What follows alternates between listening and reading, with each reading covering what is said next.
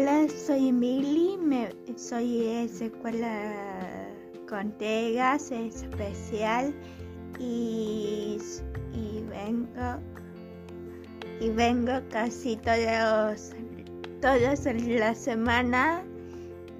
Eh, quiero quiero compartir sobre relatos relatos sobre mis compañeros y en la escuela y bueno Muchísimas gracias.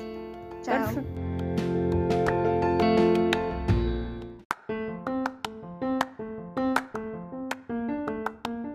Viste que por ahí estás caminando normal, ¿viste? Eh, y vos podés quitarte el barbijo en lugares que son libres y que no hay mucha gente. Y yo no paso al lado de la gente porque yo no soy de estar al lado de la gente y no me gusta. Así que me quité el barbijo porque se me hacía muy molesto para los lentes. Sí, se y... Sí, entonces me lo quité solo por eso un ratito y una señora pasó y me dijo así, viste, como señales para que me ponga el barbijo. Y se alejó así. Tenía unas ganas de decirle, ¿qué? Dios, fue muy molesto, me molestó muchísimo porque además de que yo estaba re lejos de ella, o sea, no tan lejos, pero solo fue por eso, se mete en algo que no le importa, o sea, ella sí tiene el barbijo y yo no. Bueno, que se vaya y ya está. ¿Por qué? ¿Por qué se mete? ¿Vos lo ves mal eso?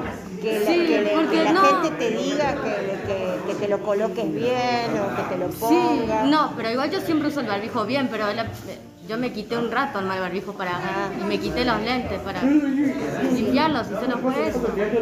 Me molestó que se entrometió y que ni sabe por qué me quité el barbijo, ni sabe que yo sí lo tenía puesto antes ni nada de eso. Sí, te entiendo.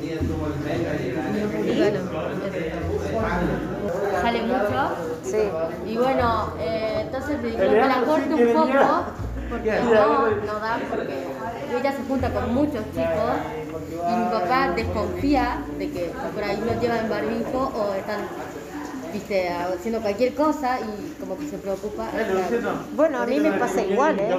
Y me dijo que yo también tenga cuidado, que estoy con el barbijo, que no me acerco mucho a la gente. Pero con Marina no he nada porque Marina estoy todo el tiempo y si pasa algo, bueno, sea, confío en ella, entonces. ¿Cómo, igual estamos con barbijo.